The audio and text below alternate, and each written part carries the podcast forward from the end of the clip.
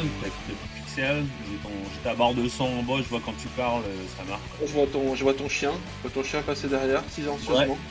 Il y a bien, il y a pas deux, quoi. Il y a- c'est la mienne, c'est ma copine.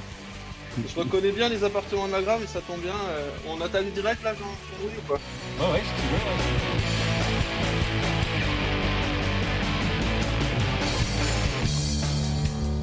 Pour ce 19e épisode des Snowsoft Podcast, j'accueille Jean-Louis Saint-Arnaud. Ça faisait longtemps que je voulais lui parler plus longuement que sur un trajet de téléphérique. Il faut dire que Jean-Louis habite un des appartements les plus proches du téléphérique de la Grave, dans les Hautes-Alpes, qui est sans doute mon spot de ride préféré. C'est un Québécois, originaire de l'île de Montréal, qui habite depuis 13 ans à la Grave. Quand il est arrivé là, c'était un freestyler. Mais aujourd'hui, il est connu pour naviguer comme personne les couloirs, les séracs et les pentes glaciaires de ce domaine mythique. Voici donc un nouvel épisode sponsorisé par Spark, la marque de fixation de split préférée de Jean-Louis et de moi-même.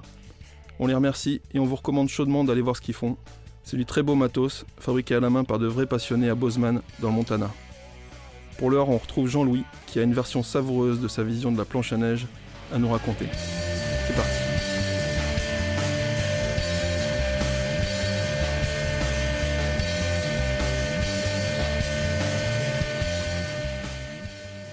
Euh, bah, salut Jean-Louis Saint-Arnaud. Euh, je commence toujours ce Snowsurf podcast par demander à mon invité euh, où est-ce qu'on se trouve, parce que normalement on l'enregistre ensemble, mais là j'ai envie de te demander où est-ce que toi tu te trouves, est-ce que tu peux me décrire le lieu où on enregistre? Ben, euh, je suis chez moi, à la Grave, hein, euh, avec vue sur la euh, je te décris, c'est mon salon. Derrière moi, il y a trois cadres, Tony Hawk, un Jamie Lynn et un OB, quoi. Voilà. That's it.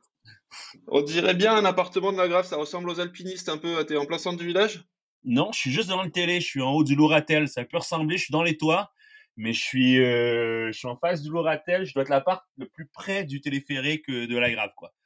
De ma fenêtre, je vois la passerelle. C'est un appart que ça fait longtemps que t'es là ou? Ouais, ça fait peut-être sept ans que je y habite et je l'ai acheté il y a un an et demi. Ah carrément, t'es propriétaire à la Grave. Ouais, ouais, ouais. J'ai acheté ça euh, avec ma copine. on s'est dit, allez, tant qu'à payer un loyer et de rester là, aussi bien de l'acheter, quoi.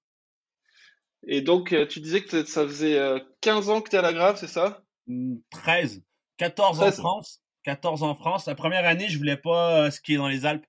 Tout le monde m'avait dit que c'était de la merde. Du coup, euh, j'ai fait une saison à Osgore d'été, j'ai surfé, je suis rentré chez moi au Canada. Et l'année d'après, ben, je suis revenu et je suis jamais reparti d'ailleurs. Et euh, parce que bon, bah, pour un gars qui a passé euh, 13 ans ou 14 ans en France, euh, t'as un accent qui te, qui te trahit un peu. On sent que t'es t'es pas originaire complètement du terroir hein, ou du sud-ouest. Euh, est-ce que tu peux me dire, est-ce que tu peux me dire d'où tu viens déjà? Et, euh, et comment ça se fait que tu t'es arrivé là quoi? C'est quoi tes, tes parents c'était des riders? T'as appris le, t'as appris à rider Ouais, très tôt? mes parents, ils skiaient beaucoup. Ben, déjà, je viens du Québec et euh, je skie depuis que j'ai deux ans. Je dis ski parce que j'ai commencé le ski à deux ans. Après, mes parents étaient passionnés de ski, du coup, on skiait beaucoup les week-ends et au Québec, t'as une grosse culture du ski de soirée et de nuit, tu vois. Du coup, trois fois par semaine, on allait skier sous les lumières, euh, Mont-Saint-Sauveur, euh, Avila, euh, Saint-Bruno et les petites stations autour de Montréal. Et après, bah, j'ai j'étais dans des clubs de, de ski. C'était plutôt des clubs, des bus qui venaient te chercher dans un parking et qui t'amenaient à la montagne tous les week-ends. Et bah là, je faisais du snowboard. Du coup, j'ai pris le snowboard, j'avais 13 ans et après, j'ai jamais repris des skis. C'était en quelle année? Parce que t'es de quelle année toi? Je suis 81 et j'ai pris le snowboard euh, 94, 95. C'est ma première saison. Et t'étais, t'habitais où? T'habitais dans le centre de Montréal dans un appart? T'es un enfant de la Ouais. ville toi ou? Non, pas centre-ville, une petite banlieue. Maintenant, c'est Ville-la-Salle, à côté du, au, au côte du fleuve Saint-Laurent. Et euh, à l'époque, ça s'appelait Ville-la-Salle. Et après, Montréal, c'est toute une île. Du coup, c'est devenu une île, une ville. Maintenant, on appelle ça euh, arrondissement La Salle euh, de l'île de Montréal, quoi. Mais sur l'île de Montréal, ouais. Mais pas au centre-ville. Ok, donc tes parents c'était des, c'était déjà des skieurs, donc t'avais déjà, t'avais déjà une, une incitation à y aller. T'as des frères et sœurs hein, Ouais, j'ai un frère. qui étaient aussi riders hein? Ouais, il est plus jeune que moi, il est rider et lui, il habite à Revelstoke maintenant. C'est pas on, a fait le ça. même- on a fait un peu le même, par- le même parcours. Il est pas venu en Europe. Moi, j'ai passé beaucoup de temps dans les Rocheuses canadiennes et je l'ai incité à venir avec moi là- là-haut parce qu'à la ville, c'est un peu des conneries, quoi. J'étais assez fait de conneries. Maintenant, c'est temps d'aller rider, quoi. Et lui, il est jamais reparti de, des Rocheuses. Excellent. Et euh, du coup, comment t'en es arrivé euh, Donc, t'es arrivé au snowboard par le ski, donc euh, tu disais avec les skibus et tout. Enfin, tu te souviens de, la première fois Enfin, ouais, ouais, comment t'as eu envie de, faire du snow et comment ça se fait que tu t'es monté dessus hein, pour la première fois? Déjà, j'ai commencé le skateboard. J'avais 13 ans. Et la même année, tu vois, il y a eu un voyage de ski avec l'école. Et comme tout le monde débutait un peu, moi, je, venais d'une, j'ai fait tous mes classes de ski, mes médailles, ces trucs. Et comme avec l'école secondaire, il y avait beaucoup de gens qui prenaient la glisse pour la première fois. Mes parents m'ont laissé prendre un snowboard. Ils m'ont dit, toi, t'aimes le skate, bah vas-y euh, avec tous les jeunes qui débutent en snowboard, euh, comme ça, euh, bah voilà, tu seras pas un boulet pour personne. Et du coup, c'est la première fois que j'ai du snowboard, c'est ça, un snowboard de lock avec l'école. Et ensuite, je suis revenu, j'ai dit, je veux un snowboard. C'est fini, plus de ski, et là, il y a un skateboard pour la neige, je veux en faire quoi. Ah ouais, ta première, euh, ta première expérience de snow, elle t'a convaincu direct. Enfin, moi, c'est ce qui m'est arrivé personnellement, mais. Euh. Direct, j'étais avec les potes, tu vois, je savais pas tourner, on allait tout droit dans les sous-bois, je prenais un kicker, euh, pouf, je volais comme avec mon skateboard, quoi. On savait pas tourner, on prenait déjà des sauts, on se mettait la tête à l'envers, accro direct, quoi. T'étais déjà surfeur de rivière à l'époque? Parce que j'ai vu, vu quelque part que tu un gros surfeur de rivière. C'est arrivé plus tard, vers 20 ans. Du coup, euh, après, ouais, avec les clubs de snow, j'ai fait taquet de snowboard et je suis devenu moniteur de snow vers l'âge de, ouais, 15 ans, après peut-être deux ans de pratique. Un petit peu, ouais, 15 ou 16 ans, je suis devenu moniteur de snow.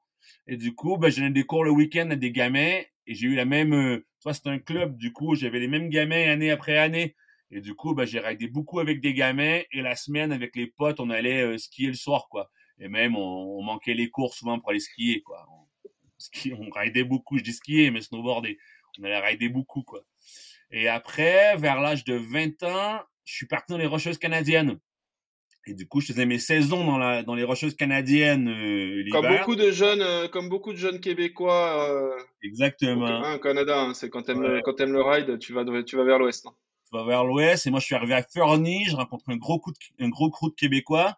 Et du coup, bah, j'ai fait six saisons là-bas avant d'arriver en France.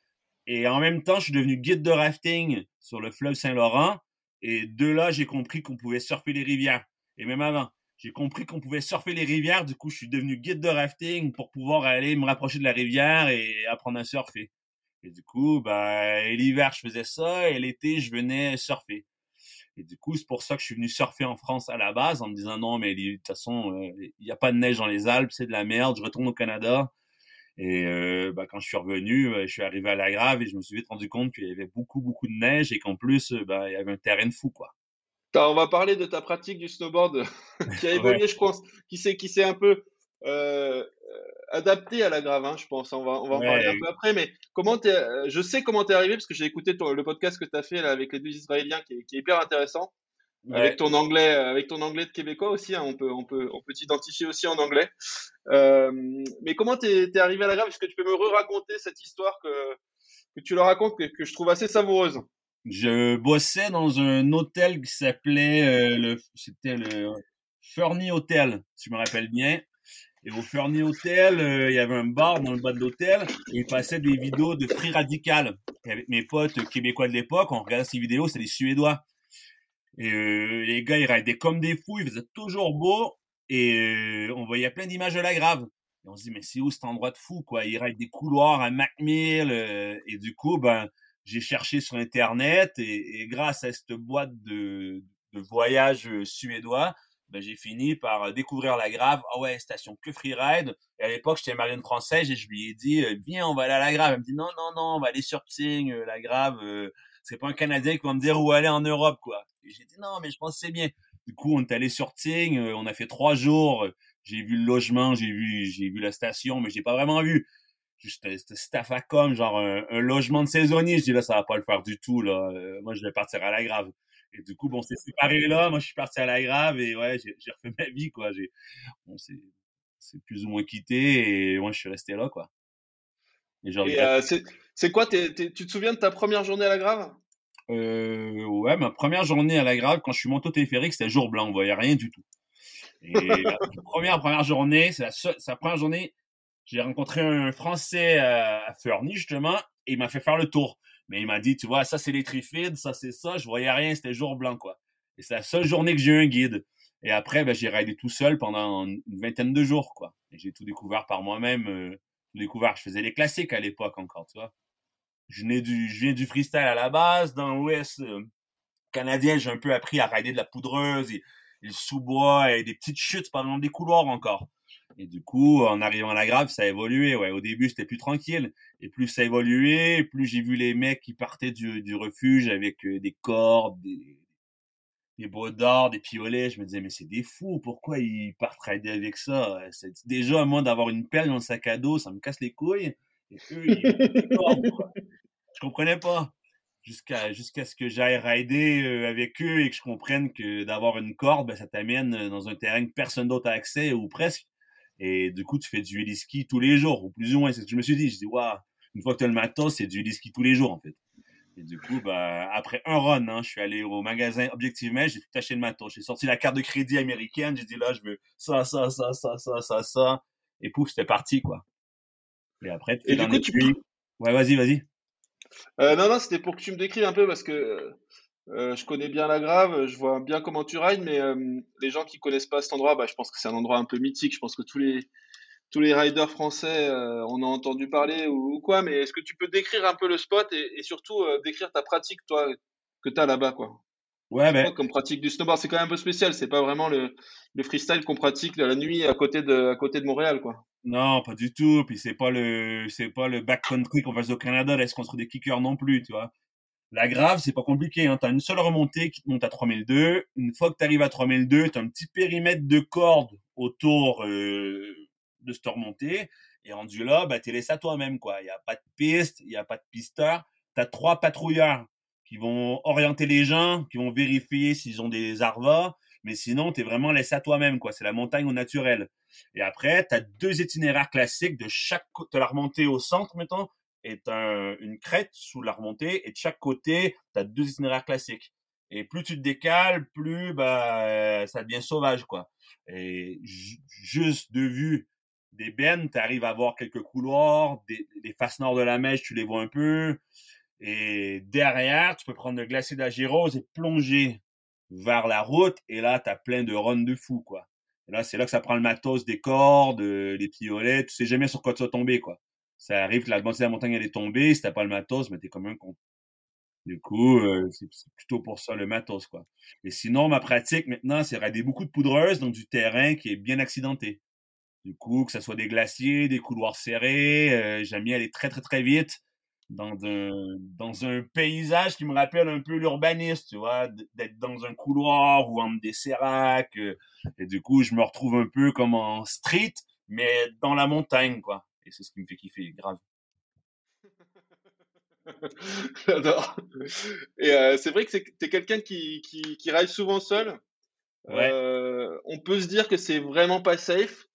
Euh, tu as aussi ce, ce, cette addiction aux premières traces. Tu quelqu'un qui est très très picky. Euh, T'es connu, hein, là S'il y a même une trace dans un couloir, ça te, ça te plaît pas Non, mais même dans une euh... vallée. Hein. Si je vois une trace, je change de vallée. Quoi. Ça, non. De toute façon, il y a tellement.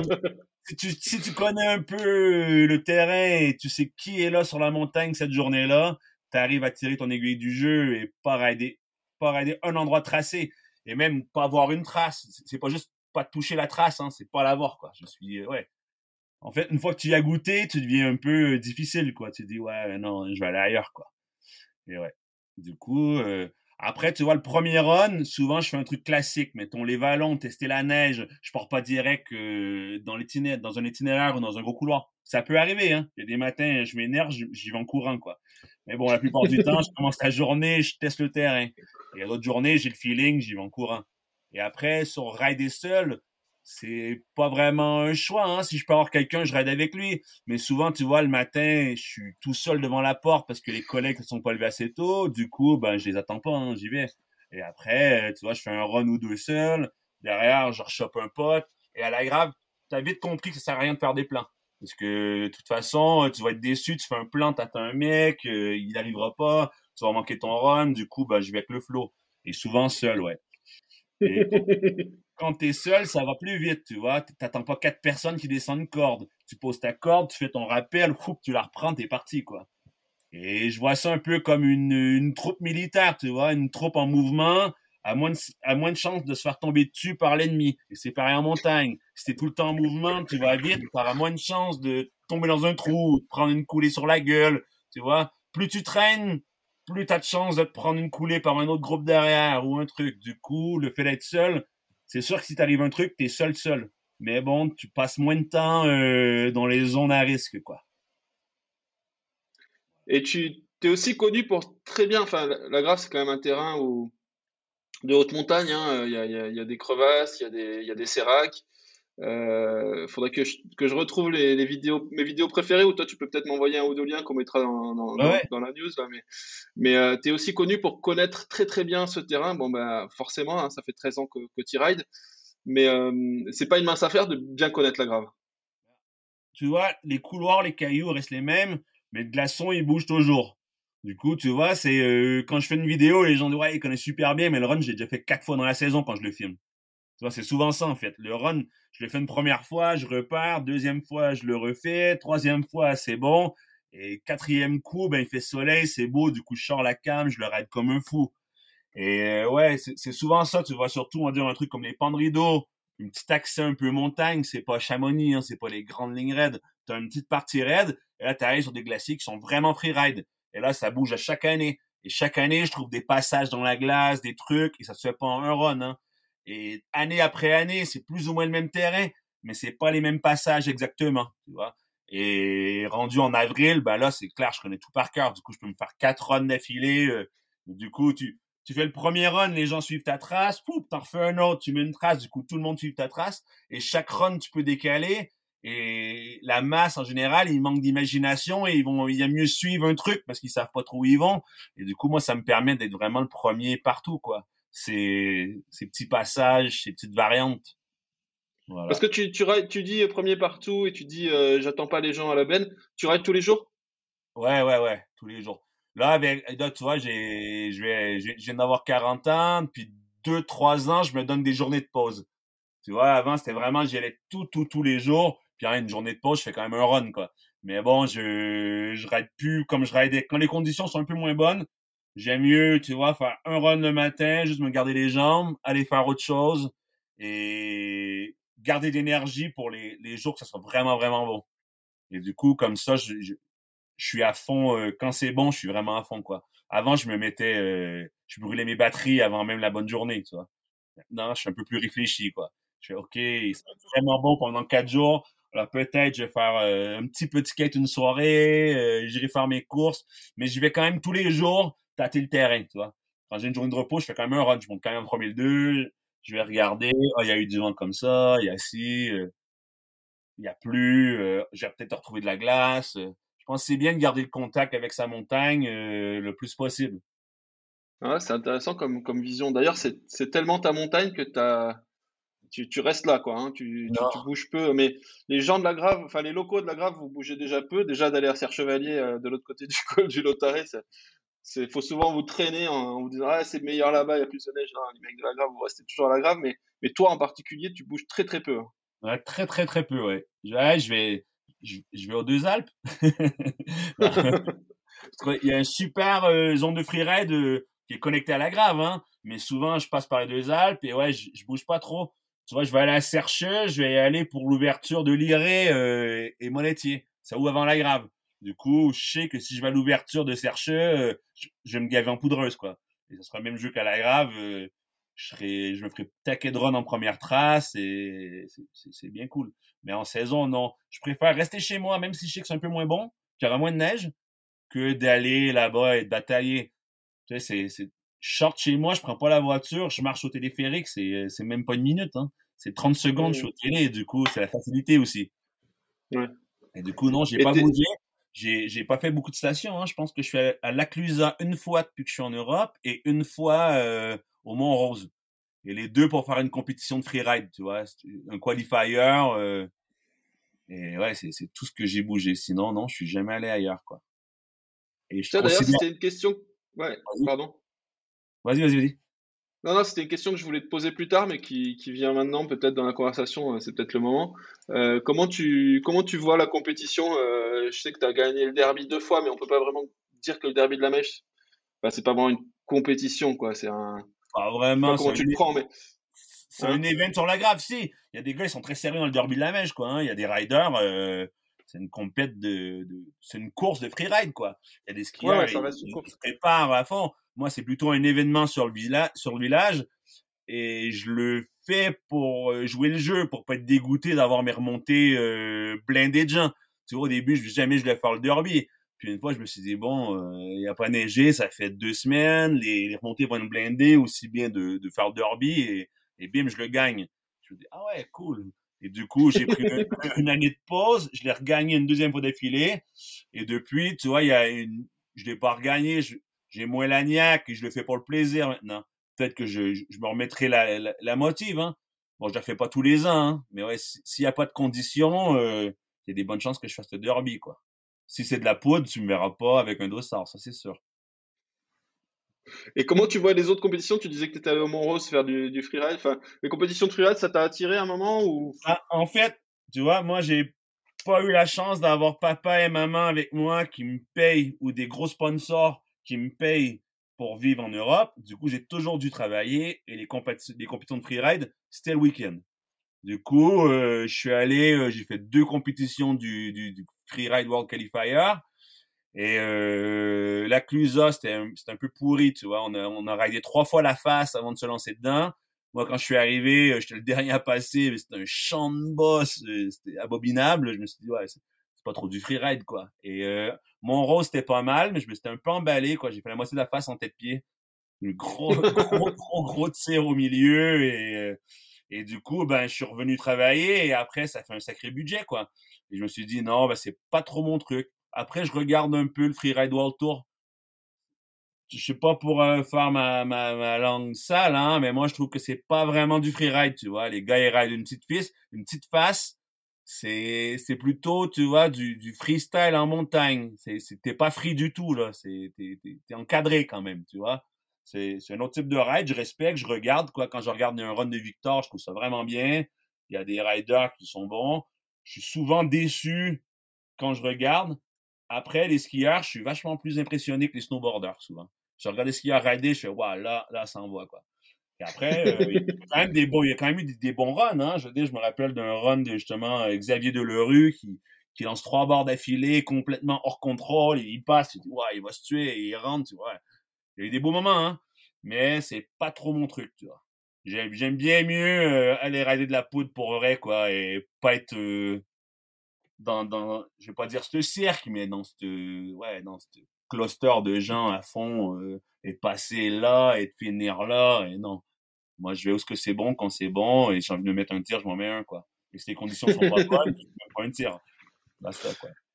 Et comment tu Ouais. fais d'ailleurs pour, euh, pour financer ce lifestyle? Parce que t'es, oh, tu payes pas trop ton matos, tu as quand même un peu de, de sponsors Ouais, qui, te, qui te filent des boards, qui te filent, du, qui te ouais, matos, mais quand même, faut, faut vivre, faut payer l'appart, faut, faut manger. Tu, c'est, comment t'as, comment t'as, t'as, t'as géré cet aspect de la vie euh, pour rider tous les jours? J'ai euh, toujours trouvé des boulots de cuistot le soir. Et du coup, j'ai toujours réussi à bosser que le soir. Du coup, ben, après un moment, ça te fatigue un peu. Hein. Tu bosses tous les soirs, euh, tu finis à minuit, euh, tu te lèves le matin à 6 heures, bip, boum, tu te prépares, tu vas rider. Et du coup, c'est un gros train de vie. Mais bon, j'ai eu la chance de toujours trouver des boulots le soir. Et du coup, j'arrive quand même à bosser mes saisons d'hiver. Et là, de plus en plus avec les sponsors, j'ai de plus en plus de budget. Il- il va être publié quand ton podcast? Dans l'hiver. OK. Ben, je peux te le dire d'abord. Si, à partir de décembre, je vais avoir un nouveau sponsor qui va commencer à me donner un peu de sous. Du coup, cet hiver, je vais pas trop bosser. On va faire un gros projet vidéo. Et euh, du coup, je peux, le, je peux te le dire, ça passe après décembre, parce que c'est secret jusqu'à Ouais. décembre. Ouais, il y a Ouais, bon. il y a qui relance la gamme hiver. Et comme ils avaient euh, déjà un peu les pieds à la grave à l'époque, ils sont venus me chercher. Et du coup, ben là, ben, à 40 ans, j'ai le contrat que je rêvais d'avoir quand j'avais 20 ans, quoi. Et du coup, cet hiver, j'aurais même pas besoin de bosser, en fait. Je bosserai quand même un petit peu. Maintenant, je suis cuistot dans un chalet privé. Du coup, euh, Ah, sympa. je bosse euh, quelques journées par-ci par-là et euh, ça va. Mais bon, avec Oxbow, là, j'aurai un bon, un bon contrat et ça financera ma saison et un beau vidéo, quoi. Ce sera pas que Jean-Louis et sa GoPro cet hiver, quoi. Du coup, c'est bien cool. Cool. Ah, c'est top, c'est top, j'ai hâte de voir ça. Bah, déjà, déjà Jean-Louis sa GoPro, ça, ça impose quand même pas mal. Hein. Tu, fais des, tu fais des trucs sympas, mais on, mettra des liens. Mais... Et, euh, et du coup, comment tu as découvert, on a parlé du snowboard, mais comment tu as découvert le splitboard hein? Tu n'étais quand même pas trop dans ce mouvement, cette mouvance-là au départ. À la grave, il y a un peu de split, mais c'est peut-être pas le, principal. C'était quoi ton. Comment tu as découvert cette façon de se déplacer là? Bah, Du coup, on a commencé en raquette à la grave. Et après, le, le split, il, s'est démocratisé. Du coup, tout le monde avait des splitboards et je me suis dit, bon, ça serait peut-être bien d'en avoir un. Et Voilé a sorti son kit qu'on peut couper une board en deux. Et tu vois, le premier derby que j'ai fait, quand je me suis inscrit, je disais, merde, j'ai pas de board. Et je raidais pour Furlan à l'époque. Et j'avais une grosse Furlan avec les noses un peu rond pointues, là. Elle était super large et je l'avais jamais raidée. Je me suis dit, ah, c'est une bonne board pour le derby, ça. Du coup, je l'ai pris pour le derby. Elle est retournée au placard. Et l'année d'après, je me suis dit, bon, ben, je vais la couper en deux. Elle est tellement large, même si je perds un petit scie dedans, ça ira. je me suis coupé une board en deux. Et du coup, c'est un pote à moi qui avait les premières générations de splitboard, qui arrivait du Canada, euh, venait me rendre visite pour un mois, qui m'a dit, ben, viens, on va, avant, avant le début de saison, quoi. Il m'a dit, ben, viens, on va marcher ensemble. Il m'a montré un peu c'était quoi une conversion. J'ai galéré, c'était tout glacé, euh, je pensais mourir. Il n'y avait pas de corps à l'intérieur de la board. Et du coup, il m'a montré un peu. Je me suis dit, bon, c'est cool, ça se déplace quand même bien. Et après, on s'est vite rendu compte qu'on pouvait euh, arriver aussi vite que les skieurs, justement, à la brèche du Pandrido, qui est un run que tu pars du téléphérique, tu montes en pot de foie 40 minutes, et ça donne accès euh, au face nord de la Meige. Et en tant que bah, C'est vrai que c'est quand même plus facile de monter là-haut en pot de phoque qu'en bout de pack. Hein. Ouais, en bout de pack ou en raquette. Et tout. De toute façon, tu faisais tout le temps dépasser par les skieurs. Même si tu partais une demi-heure d'avance, euh, t'avais un mec qui disait désolé les gars, mais on va y aller avant vous. Et puis qu'on a les speedboards, ben là, euh, le matin, ça m'arrive, j'ai les peaux collées euh, à l'arrivée de Ben. Hein. J'arrive, euh, je vais même pas aider, je pars en pot de phoque et je cours au pont de rideau, quoi. Et, et derrière, on a fait taquet de, de rando, tu vois, aller à la brèche la mèche, des trucs toujours au début qui partait du téléphérique. On partait du téléphérique, on faisait le splitboard pour faire le tour derrière, aller au promontoire, un petit refuge. De là, on allait à la brèche de la Meige, on regardait soit les amphis de char, soit le glacé de la Meige, qui est deux runs mythiques que tu vois du téléphérique, quoi. Et faire ça en raquette, c'est une sacrée mission. Et ce qui était vraiment bien, que j'ai trouvé vraiment cool avec euh, ce splitboard, c'est qu'on n'avait plus la board dans le dos. Et ça ouais, c'est clair, t'as tout sous les pieds. Et après, tu vois, euh, de fil en aiguille, euh, Furlan sorti une vraie split. J'ai commencé à avoir du vrai matos de split. Et du coup, ben, ça, ça, ça a évolué, évolué, évolué jusqu'à aujourd'hui que maintenant, euh, tu vois, je ride pour Spark euh, avec des fixes Spark Pro. franchement, t'es presque aussi efficace qu'un skieur. Hein. Moi, j'ai des bords un peu plus larges. Du coup, je, je suis pas dans l'école d'avoir une trois parties ni les, les, les bottes dures, ça m'intéresse pas du tout parce que je fais beaucoup de surf aussi et j'aime bien ce côté d'avoir les, les quand je ride, j'aime bien avoir les chevilles qui sont un peu molles et pouvoir tweaker ma board quand je grame et faire des gros slash euh, surf, tu vois. Et de monter plus rapidement et que ça me nuise un peu la descente, je suis pas encore là, j'ai pas encore trouvé le, compromis parfait euh, monter descendre. Du coup, je préfère avoir des bottes tu vois, un petit peu typé split, hein, tu vois, j'ai des bottes de luxe, et Xavier Delerue, c'est, c'est, ah, pas c'est raide, hein, quand même, hein, déjà. Hein. Ah, pas tant, ça ramollit très vite, hein, franchement. Il faut, il faut pas les serrer, en fait. tu fais juste les, tu les, tu les laisses ouvertes un peu, ça va, quoi. Tu mets pas trop le power strap et, ah, ça va bien. Et du coup, ouais. T'es un, un geek, euh, t'es un geek du matos, toi, ou tu prends ce qu'on te donne et tu, tu rides n'importe quoi? Je suis un peu un geek du matos, ouais. C'est quoi ton quiver du coup? T'as quoi, as quoi là dans Ouais, bah après, je suis, donc passé, je, je suis passé chez, chez Stone Snowboard depuis. Euh, ma deuxième saison. Et du coup, je ride. Euh, c'est la Forest. Et j'avais la, la 163 l'hiver dernier. Après, j'ai testé les protos euh, 167. Et du coup, ouais, ça. Après, les, euh, les Spark Pro euh, Surge et les, les Arcs, j'ai les deux. Je prends les, je prends les surges quand je sais que je vais vraiment tabasser. Et quand je vais plus jouer, je prends les arcs, quoi. tu perds pas des, tu perds pas des morceaux. Moi, les arcs, j'ai perdu 12 milliards de petits, de petites vis, là. Je sais pas si t'es, si es soigneux, mais laisse tomber. Je perds pas de morceaux parce que comme tu dis, je suis un geek.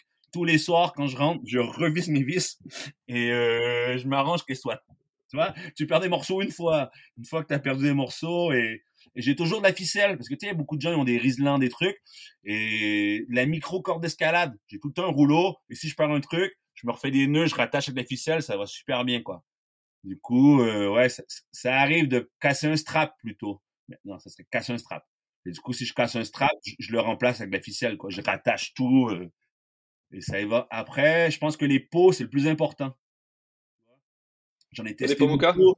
Euh, j'ai raidé Pomoka là cette année. J'avais des, euh, je trouve encore mieux. C'était. Euh, ah ouais, ça m'intéresse. Colas, Colta, Colas, Col, Colta, Col, Cola, Cola, avec un H, ouais.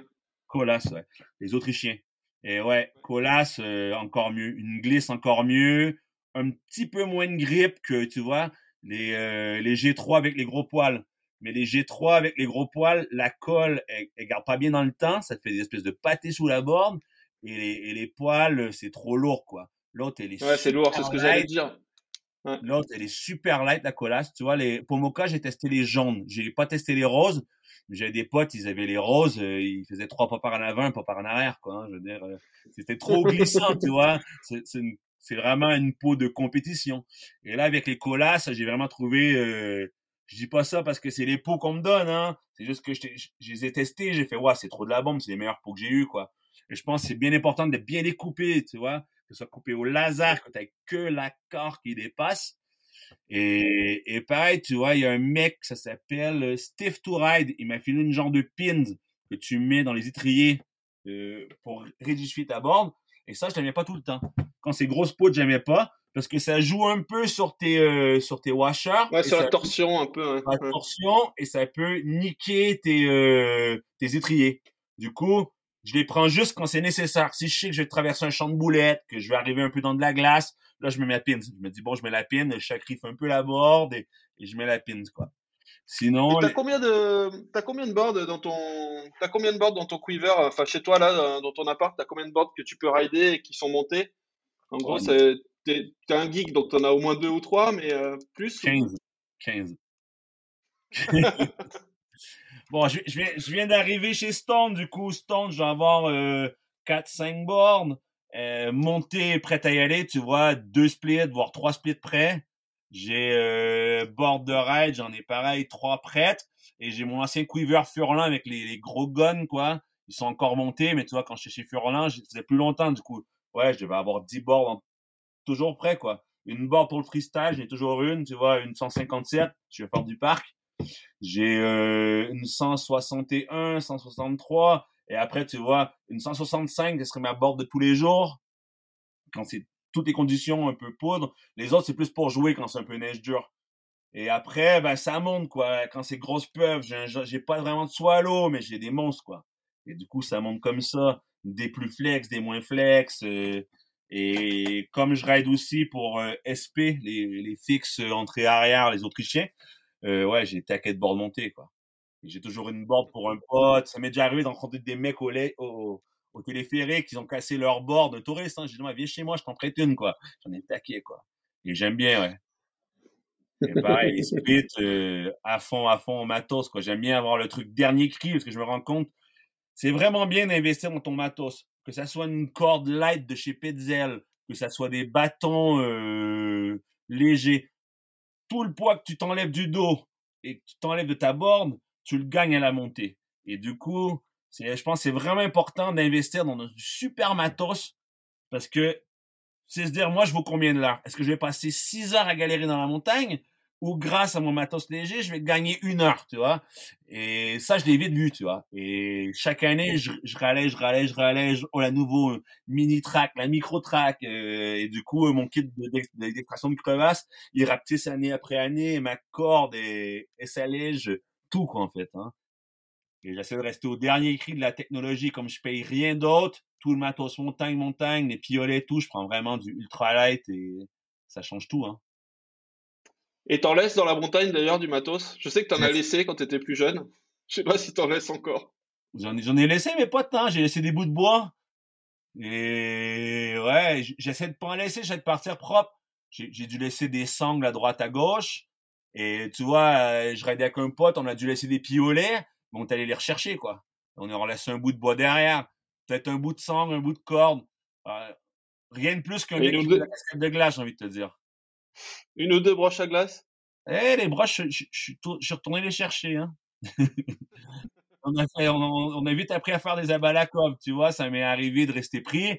Maintenant, tu vois, je fais un nul nul, un abalakov et je laisse même pas de broche. Hein. C'est une belle glace. Euh, je fais un petit triangle avec mes broches, je passe la cordelette et clac, tu repars euh, plus ou moins propre. Tu laisseras toujours un petit sangle. Mais ouais. Un maillon par-ci par-là. Je sais que tu as je sais que as deux histoires d'hélico. Je veux bien que tu me les je veux bien, je veux bien que tu me les racontes. Il y en a une qui te concerne toi, et il y en a une qui concerne un, un pote, mais hein, dans, dans l'ordre chronologique peut-être. Ouais, dans l'ordre chronologique, c'est ça commence comme ça. Je suis dans les bennes, je rencontre un Suédois et euh, tu vois le mec, il est habillé de la tête aux pieds en c'était en zil. Je dis ouais, lui lui c'est un rider quoi. je pense qu'il est sponsor là Je discute avec lui, il me dit ouais, je travaille le guide, tatati.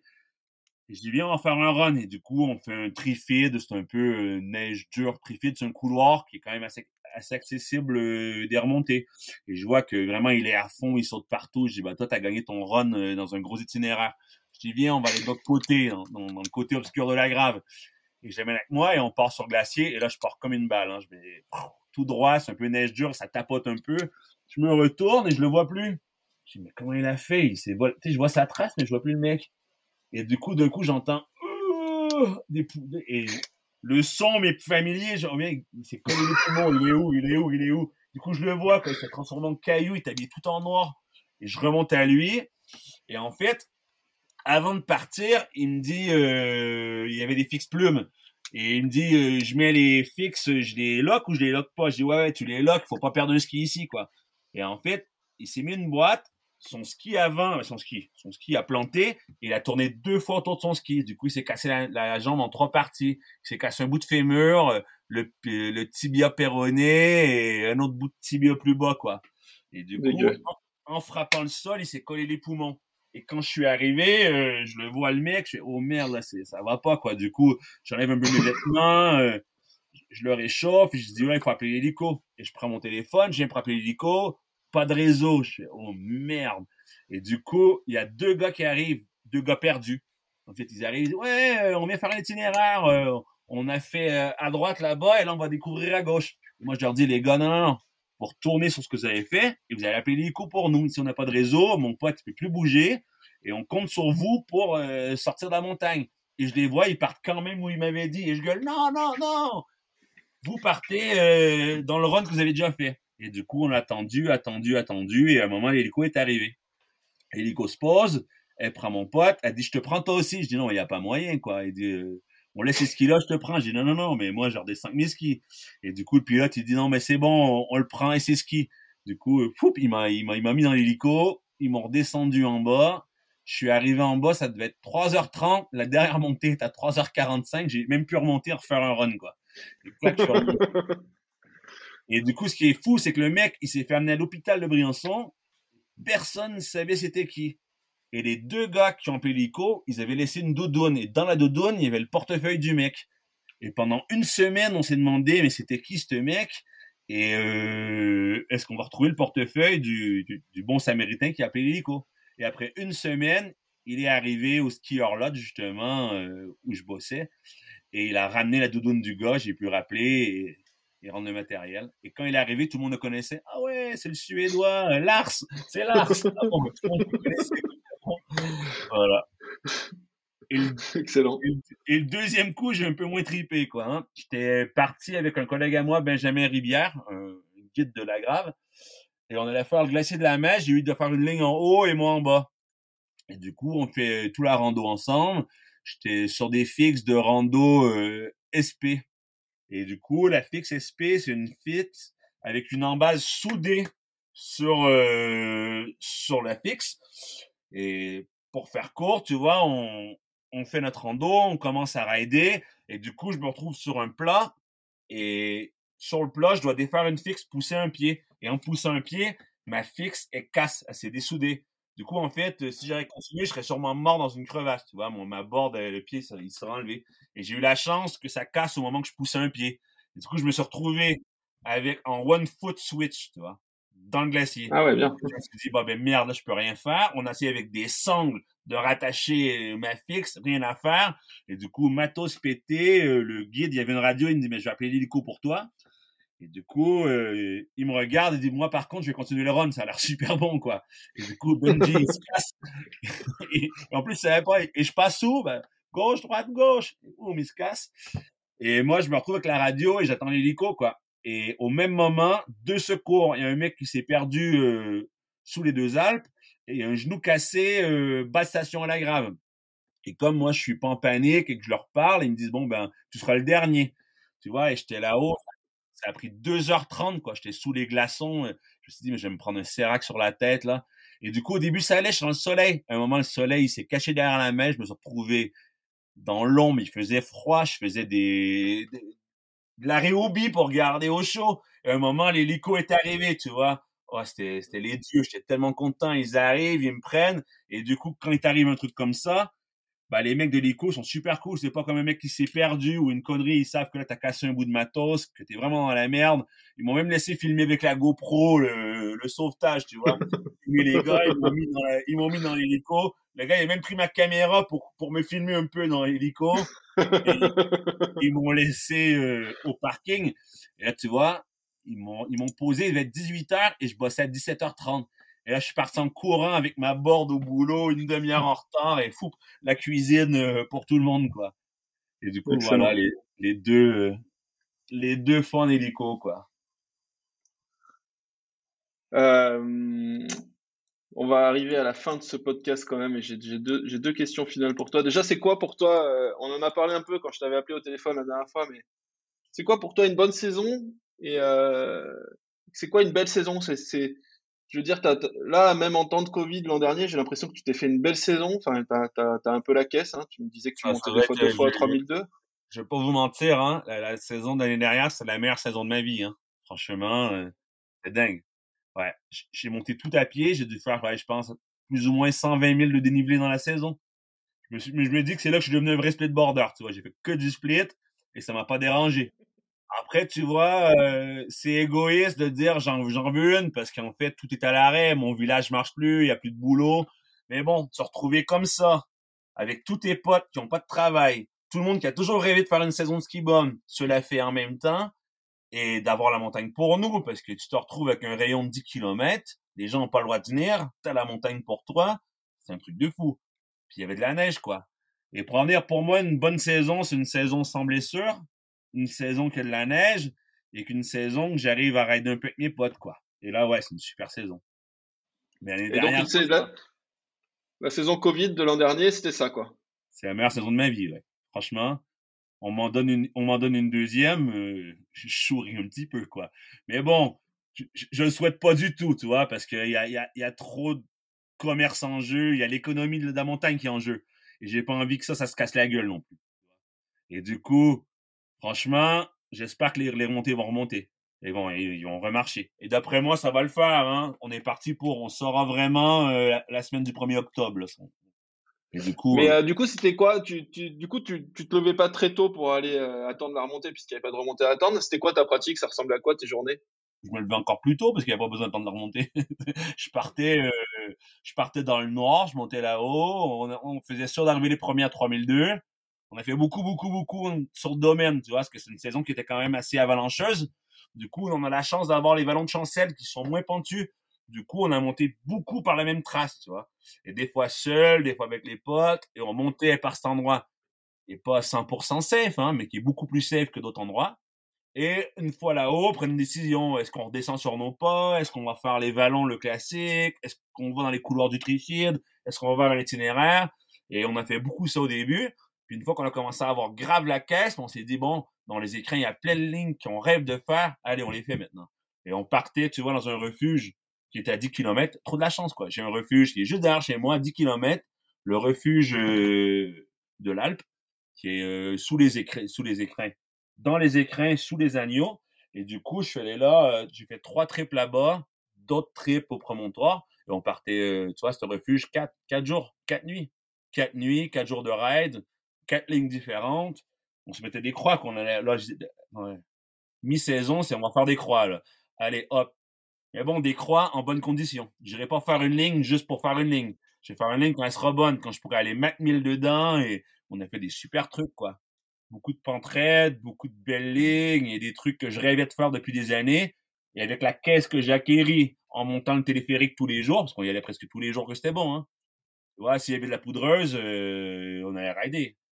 Et du coup. Euh, c'est quasiment 2000 mètres, hein, euh, c'est 1800 mètres, quoi. Donc, ouais, 1800, hein. il, y a des journées, il y a des journées, on montait deux fois, hein. C'est tellement bon, on, refait un P1, allez, on y retourne, Ouais, 3006 dans la journée, tu m'étonnes que tu avais la caisse à la fin. Ah, c'était clair. J'ai eu une caisse comme ça. Hein. Mais bon, à la, fin, j'étais super fatigué. Et tu vois, je, vais te le dire, je n'ai pas dit à grand monde. Et avec cette neige rouge qui est arrivée cette année, il y avait du césium 137. Et au moment, je ne savais pas encore. J'ai commencé à avoir une fatigue et tout le monde me dit, ouais, c'est normal, t'es en burn-out. Et en fait, j'ai chopé un truc de thyroïde, quoi. Et du coup, à cause de la neige rouge et de la radioactivité, je me suis retrouvé avec la maladie de base d'eau et je me suis diagnostiqué cet été. Tu vois, cet été, je me suis dit, ouais, c'est pas normal, je suis encore fatigué. Je suis allé voir le docteur, elle m'a dit, bah là, euh, tu vas mourir, hein, il faut tout arrêter, mon gars. Ah bon? c'est pas vrai? Du coup, arrête de travail, trois semaines sans sport. Et là, tu vois, euh, ça fait un mois que j'ai repris bien à fond le sport, plus d'un mois. un mois à fond, à fond. Et là, ben, j'ai refait mes tricks de skate, je suis re à 95%. Mais ouais, cette neige, il y avait de la radioactivité et ça l'attaque, euh, ça attaque la thyroïde. Et à la grave, on est quatre ou cinq qui a eu ça la même, même année, quoi. Du coup, bah, si vous voyez de la neige rouge, euh, essayez de pas la boire, quoi. Hein. Je peux donner un conseil aux gens, quoi. Et euh, ok. Euh, du coup, après, après que tu m'aies raconté cette, cette, saison dans les écrans, ça va être dur pour ma, ma dernière question, mais je voulais, je voulais que tu me donnes tes spots favoris. Alors, évidemment, euh, ton spot favori, je crois que j'ai compris. Hein. Mais où est-ce que tu aimerais aller aujourd'hui avec ton snowboard où tu jamais allé? Je sais que tu jamais mis les pieds à Chamonix, tu vois, typiquement. Enfin, après 10 ans en France, vu le genre de snowboard que tu fais. Je me dis que je suis pas prêt. Je regarde les, je regarde les lignes. Ah non, non, j'ai pas le niveau encore à chaque année, je me dis ça, non, j'ai pas le niveau. J'irai un jour. En plus, avec, avec, le temps, j'ai fait plein de super rencontres, des super radeurs de cham qui m'ont dit, mais viens, viens. Et c'est juste le temps et, la facilité de rester ici, tu vois. J'ai pas envie de, de me retrouver en haut de l'aiguille tout seul. Je vais où? Euh, merde. Et de voir tout le monde partir, tu vois. Non, mais j'irai un jour, c'est sûr, hein. Mais je me dis toujours ça. Ah non, en fait, ça sert à rien. De toute façon, j'ai pas le niveau pour la Chamonix. Je suis qu'un sous-rider de la grave, moi, de toute façon. Et je reste par là. Mais sinon, ce serait quoi tes spots favoris Tu vois, de... quand tu demandes aux gens le Japon, l'Alaska, euh, je sais pas, Chamonix, c'est quoi en gros ce qui te fait rêver à part, euh, à part euh, la montagne que tu as devant chez toi tous les jours? Eh, Cham, franchement, j'aimerais bien, bien, bien aller euh, en Amérique du Sud. Là, on avait un voyage avec Stone, on devait aller euh, au Chili, mais ça s'est pas fait. Mais en même temps, tu vois, j'essaie de pas trop brûler d'énergie pour faire du sport. Du coup, j'essaie de, ouais, d'avoir une, empreinte carbone la plus neutre possible si c'est pour mon loisir. Du coup, déjà de prendre l'avion pour aller faire du snowboard, ça m'attire plus trop. Quand j'étais plus jeune, ouais. Là, tu vois, pour un trip avec une marque de snowboard, je me dis, ouais, c'est du travail, je vais y aller. Mais juste pour moi, non. Avant, tu vois, pareil, les surf trips, je faisais, je prenais l'avion, j'allais en Indo, j'allais là-bas. Maintenant, tu vois, je prends le camion et j'essaie de y aller, ouais, avec mon camion, d'y aller plus tranquille, d'arrêter de brûler du kérosène euh, pour mes trips, quoi. Du coup, ouais, en Europe, ouais, ça sera vraiment, je vois ça comme ça, ouais. Cham, déjà, la Suisse, il y a taquet de lignes en Suisse que j'aimerais faire. Il faudrait juste me botte le cul. Mais bon, quand tu as, une montagne qui est super bien devant chez toi, c'est dur de te dire je vais aller là-bas, quoi, parce que tu sais que là, tu vas pas te manquer. C'est jackpot, quoi. Tu te dis, bah là, je vais là, ça sera 5 sur 5. Là-bas, je connais pas trop, il va falloir que je découvre. Est-ce que je vais tomber sur les bonnes personnes? Est-ce que mes potes de là-bas seront libres? Est-ce qu'ils seront pas en train de, avec leur propre crew, qui vont me dire non, mais aujourd'hui, ce sera pas possible. On s'en va ouvrir le glaciéron, puis après, on se fait le malori. Euh, mais là, euh, on va pas t'attendre, quoi. Du coup, tu vois, c'est ça qui me fait, qui me, freine un peu. Mais bon, j'irai à Cham. Et j'irai en Suisse, c'est sûr, quoi.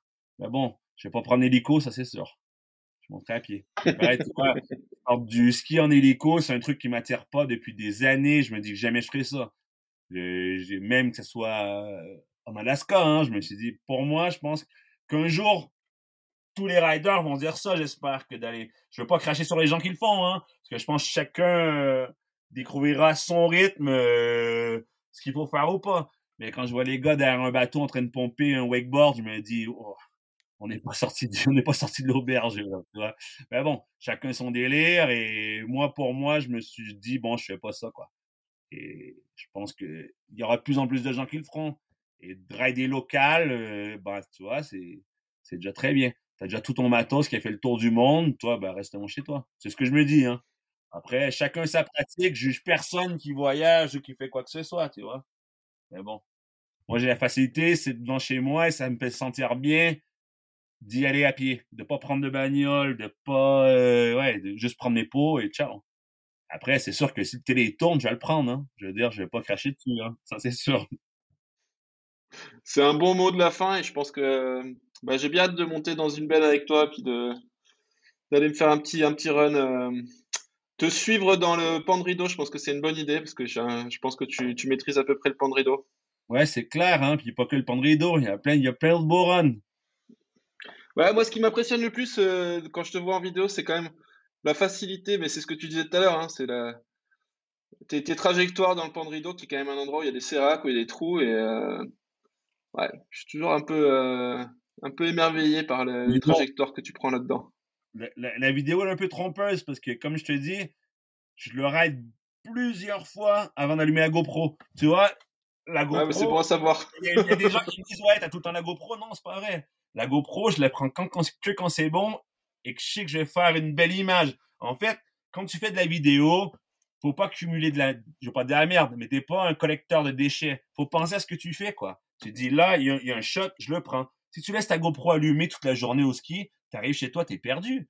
T'as 8 heures à dérocher, mec. il faut vraiment, je pense, quand tu fais des images, penser à ce que tu fais. Et c'est sûr que c'est bien de faire des souvenirs, hein. Mais bon, si t'en fais trop, euh, tu te perds là-dedans. Et moi, mes images, il y a beaucoup de travail derrière. Et c'est ce que les gens voient pas, tu vois. C'est que le run, je l'ai fait quatre fois. Et du coup, ouais, là, ça envoie. Hein. C'est normal, je le connais par cœur. Et j'ai attendu. Je l'ai fait euh, trois fois en première trace. Et là, je reviens. Il y a encore plus de neige la dernière fois. Le dernier coup, j'ai pas touché de glaçon, j'ai pas touché de cailloux. Du coup, forcément, là, ça va, ça va vite, quoi. Eh ben, je viendrai pour le quatrième coup. Moi, je viendrai, je te laisserai les trois d'avant. T'inquiète.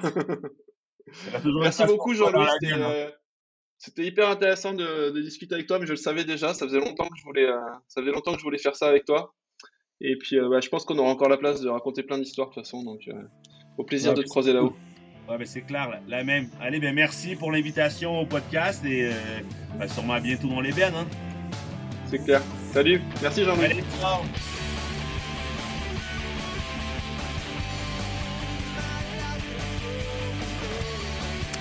Voilà, j'espère que ça vous a autant plu d'écouter ce que je me suis éclaté à discuter avec ce snowboarder singulier euh, qu'est Jean-Louis Saint-Arnaud avec son accent euh, québécois inimitable.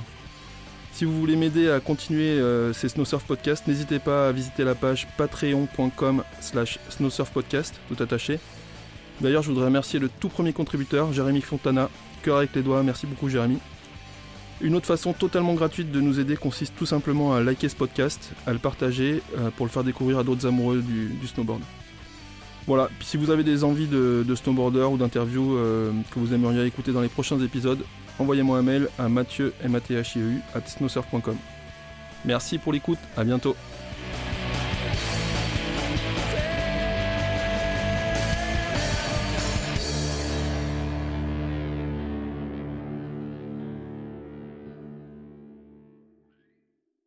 Ben, je, suis ébéniste à la base, on l'a pas dit ça, mais Ah ouais, c'est vrai. Du coup, euh, du coup, t'es revenu à ton taf. Euh...